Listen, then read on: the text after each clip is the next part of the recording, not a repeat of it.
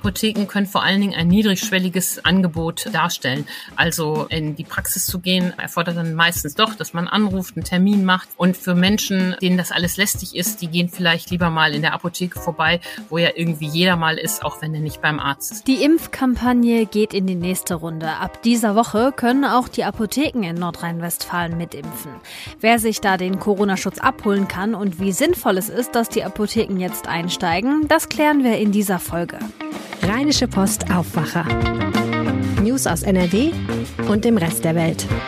Und nach dem Mord an einer Polizeianwärterin und ihrem Kollegen in Rheinland-Pfalz, bei dem Wilderei wohl eine wichtige Rolle gespielt hat, wollen wir mal drauf schauen, wie es mit der Wilderei hier in Nordrhein-Westfalen aussieht. Ich bin Wiebke Dumpe. Schön, dass ihr heute mit dabei seid.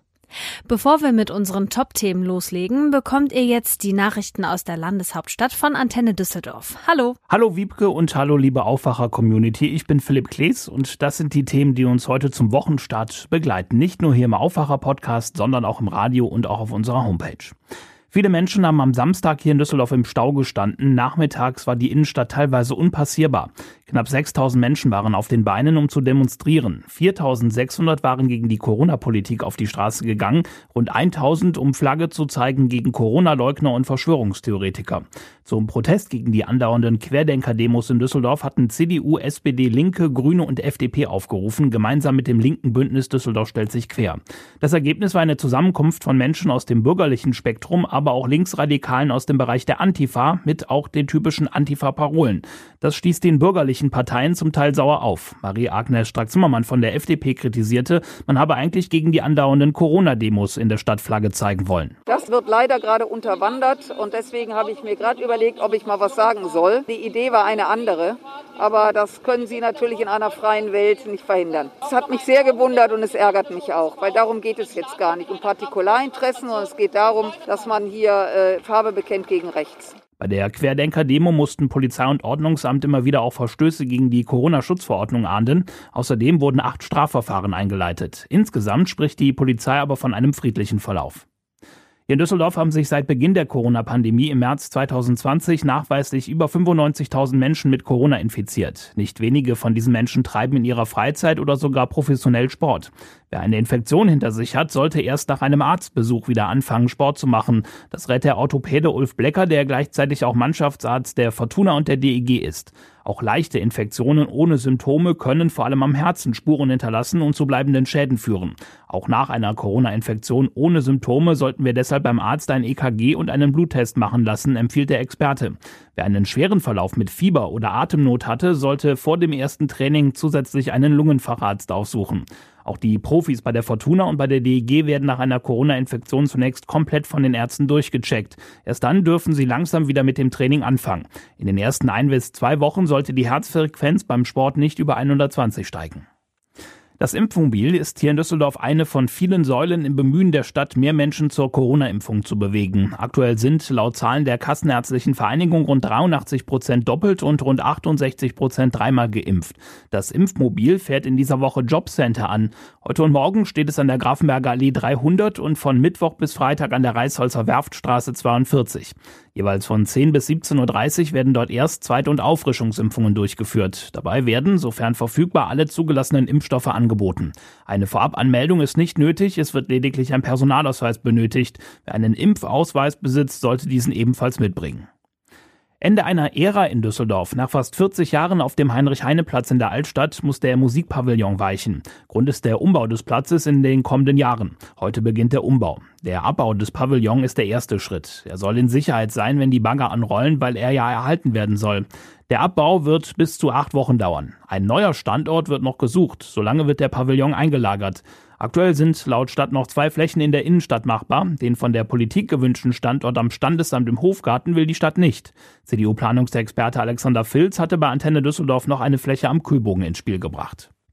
Viele Fortuna-Fans machen sich große Sorgen um ihren Verein. Das Team rutscht immer tiefer in den Abstiegsstrudel der zweiten Liga.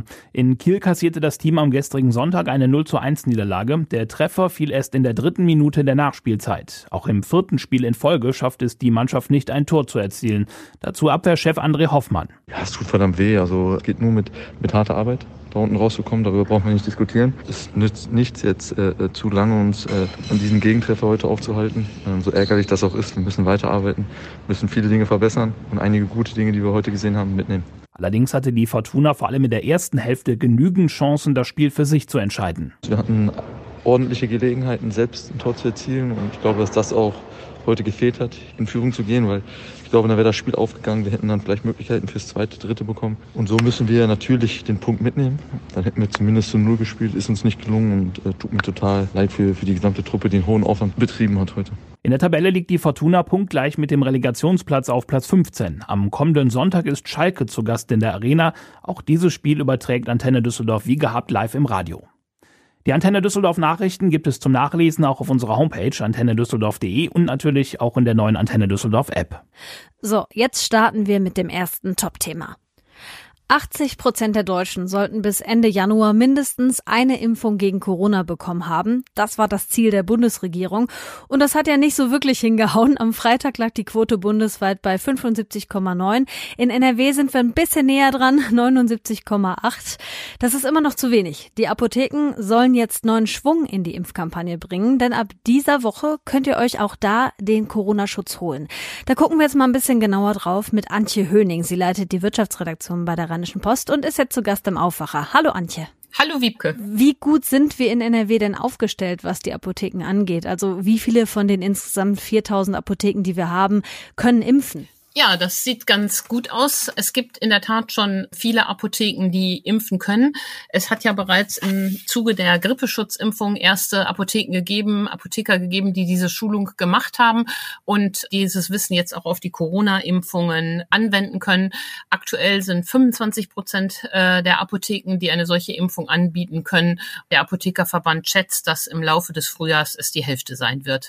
Ganz wichtig ist ja, dass die Impfungen sicher ablaufen. Welche Voraussetzungen Voraussetzungen müssen die Apotheken erfüllen, um überhaupt mitimpfen zu können? Es dürfen nur die Apotheker selbst impfen. Sie dürfen das nicht dem Personal überlassen. Das kann zwar die Formalitäten klären, aber impfen dürfen nur die Apotheker selbst. Und die haben dafür eine Schulung gemacht. Das Problem bei der Impfung ist ja nicht, die Spritze in den Arm zu stechen. Das könntest du auch und ich auch. Das Problem ist ja, dass man mit Komplikationen umgehen kann. Mhm. Insbesondere gefürchtet ist ja dieser sogenannte anaphylaktische Schock, den es in wirklich sehr, sehr seltenen Fällen gibt. Aber auch dafür muss man wissen, was zu tun ist. Und das haben die Apotheker in diesen ähm, Schulungen gelernt, was dann Sofortmaßnahmen sind, was zu tun ist. Deshalb sind die Apotheker sicher, dass sie das gut können und verweisen darauf, dass in anderen Ländern wie Großbritannien, der Schweiz, Frankreich ja auch längst in Apotheken geimpft wird. Ja, da kann man auf so einen Erfahrungsschatz zurückgreifen und schauen, worauf man achten muss auf jeden Fall. An wen richten sich denn die Apotheken mit ihrem Angebot? Also wer kann sich da wann, wie, mit welchem Impfstoff impfen lassen? Ja, in den Apotheken dürfen alle Bürger ab zwölf Jahren geimpft werden. Das Impfen der Kinder bleibt den Kinderärzten vorbehalten. Alle Bürger ab zwölf dürfen also in die Apotheke gehen für die Erstimpfung, für die Zweitimpfung, für die Drittimpfung und auch für die vierte Impfung, den zweiten Booster also. Zudem bieten die Apotheken alle Impfstoffe wie die Ärzte auch an. BioNTech, Moderna, Johnson Johnson. AstraZeneca spielt ja keine Rolle mehr.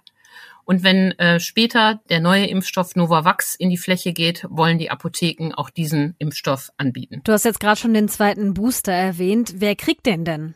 Ja, das hat ja letzte Woche für viel Aufregung gesorgt, als die ständige Impfkommission mit dieser überraschenden Wolte um die Ecke kam, dass jetzt eine große Gruppe von Menschen zum zweiten Mal geboostert werden soll. Und da hat die STIKO drei Gruppen genannt. Das sind einmal alle Menschen über 70, die sich jetzt den zweiten Booster, also insgesamt die vierte Impfung holen sollen.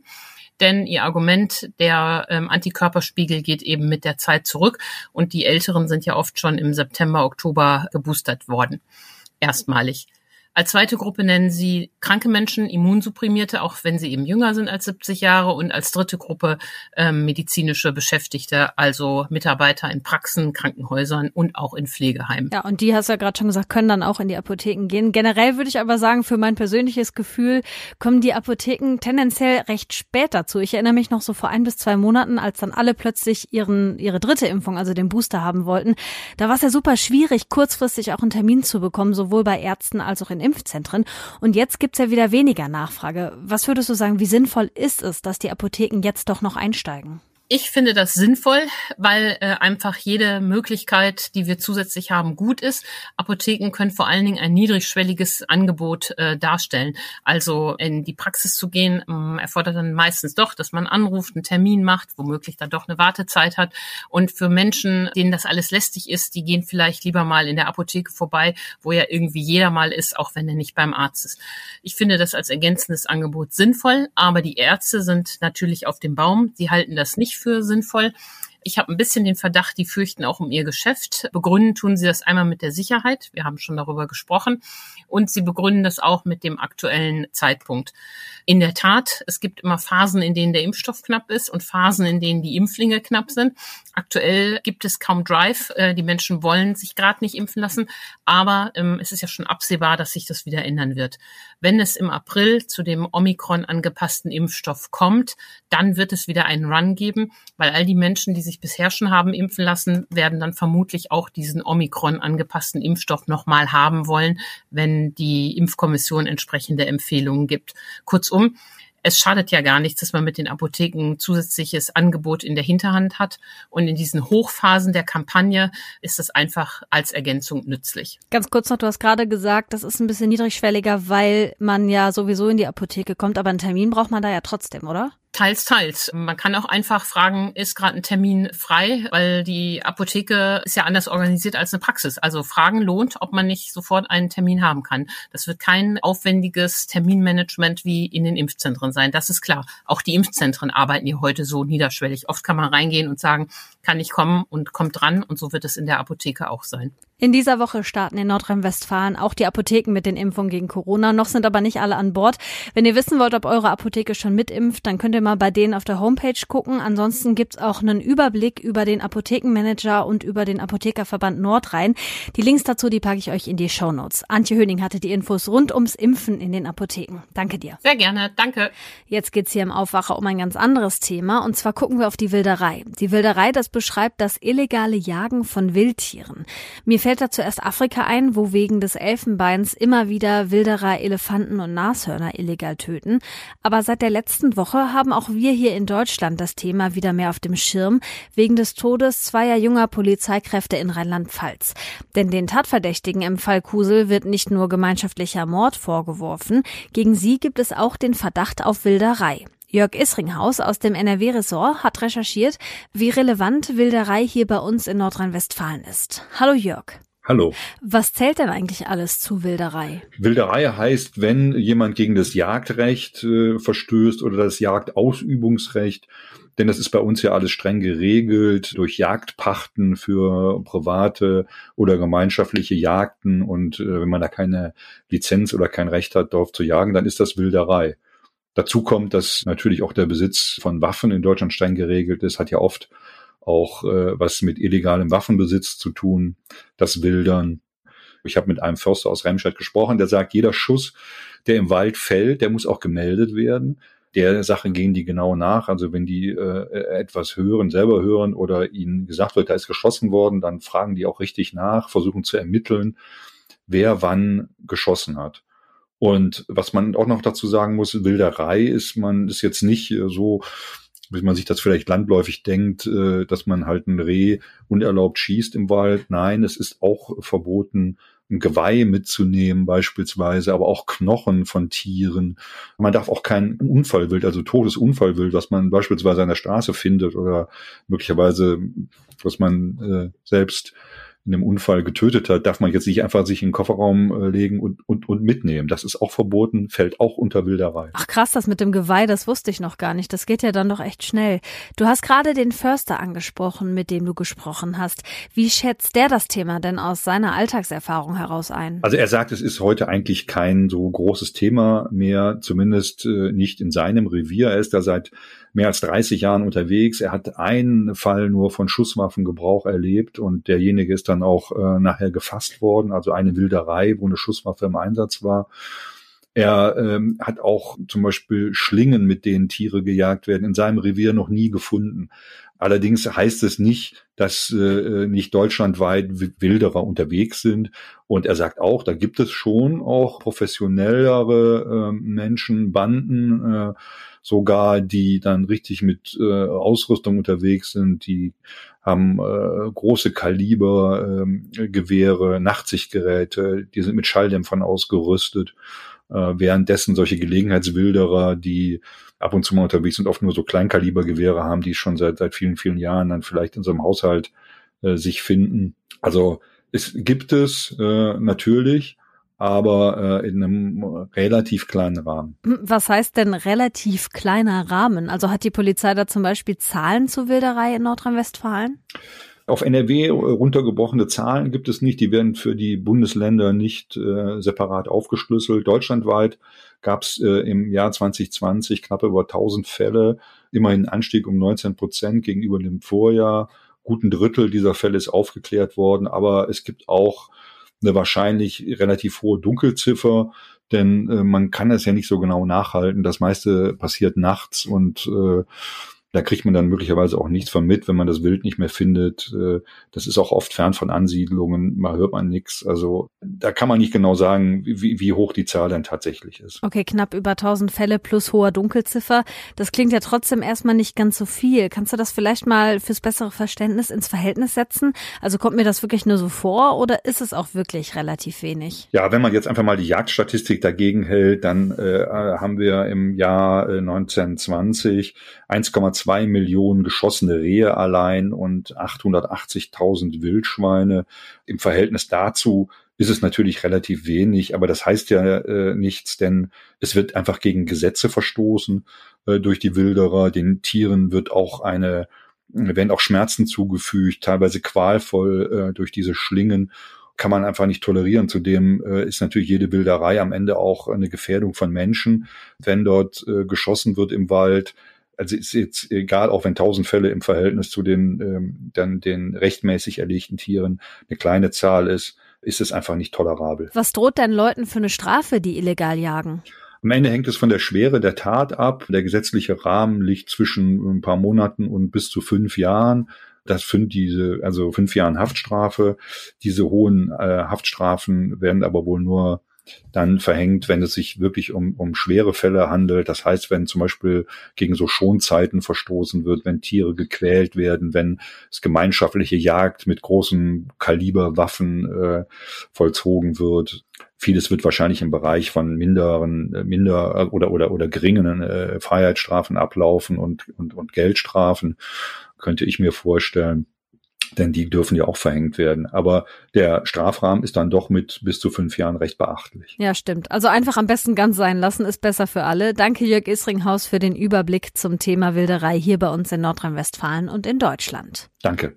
In Leichling gab es gestern übrigens auch einen Polizeieinsatz wegen Wilderei. Da hatte am frühen Sonntagmorgen eine Wildkamera im Bereich Altenhof ausgelöst und einen mutmaßlichen Wilderer aufgenommen. Daraufhin wurden dann Autos kontrolliert. Die Polizei hat auch mit einem Hubschrauber nach dem mutmaßlichen Wilderer gesucht, aber nichts gefunden.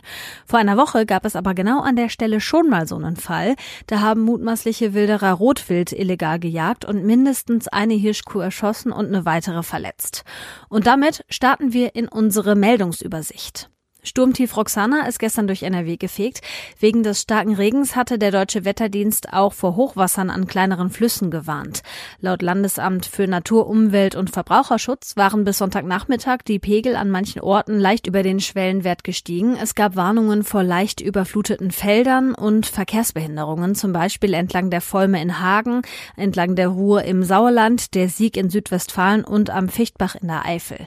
Der starke Wind hatte zeitweise auch für Störungen auf den Autobahnen gesorgt und auch für die Nacht waren örtlich noch Sturmböen angekündigt. Das formuliere ich jetzt so, weil das der Stand ist von Sonntagabend um 19 Uhr. Heute könnte sich klären, welche Regeln es für die Karnevalstage in NRW gibt. NRW-Gesundheitsminister Laumann trifft sich mit den Oberbürgermeisterinnen und Oberbürgermeistern der Karnevalshochburgen. Dabei soll auch besprochen werden, was an den Jeckentagen geht und was nicht. Viele Vereine und Kommunen hatten schon öfter klare Ansagen für Regeln an Karneval gefordert. Bundeskanzler Scholz reist heute zum ersten Mal in seinem neuen Amt in die USA. Dort trifft der Präsident Joe Biden. Es soll um den Ukraine-Konflikt gehen. Die USA werfen Deutschland vor, dabei zu zurückhaltend zu sein. Und zum Schluss noch was Schönes. An den Nordseeküsten von Niedersachsen und Schleswig-Holstein werden mehr Kegelrobbenbabys geboren. Allein im Wattenmeer in Niedersachsen sind im Dezember 432 Jungtiere gesichtet worden. Auf Helgoland wurden bis Ende Januar 670 Geburten gezählt. Damit wurde in der Wurfsaison 2021-22 ein neuer Höchststand registriert. Laut NABU gab es viele Jahrzehnte lang fast gar keine Kegelrobben mehr an den deutschen Küsten. Seit den 80er, 90er Jahren steigen die Zahlen aber wieder. Hier kommt jetzt noch das Wetter für den Wochenstart. Nach dem starken Regen gestern geht es heute wechselhaft weiter. Es sind viele Wolken am Himmel, vor allem im Bergland und im Osten von NRW ist es noch nass, oben auch mit Schnee und Glätte. Am Nachmittag wird es von Westen her trockener, dazu 6 bis 9 Grad, auf den Bergen 1 bis 4 Grad und es bleibt windig. Morgen am Dienstag dann so ähnlich, teilweise auch mit stürmischen Böen, aber insgesamt einen Ticken wärmer. Die Höchstwerte liegen zwischen 7 und 11 Grad. Das war der Aufwacher am Dienstag. Wenn euch unser Podcast gefällt, dann drückt doch gerne auf Abonnieren und erzählt auch euren Freundinnen und Freunden von uns. Ich bin Wiebke Dumpe und ich sage Tschüss, bis zum nächsten Mal. Mehr Nachrichten aus NRW gibt's jederzeit auf RP Online. rp-online.de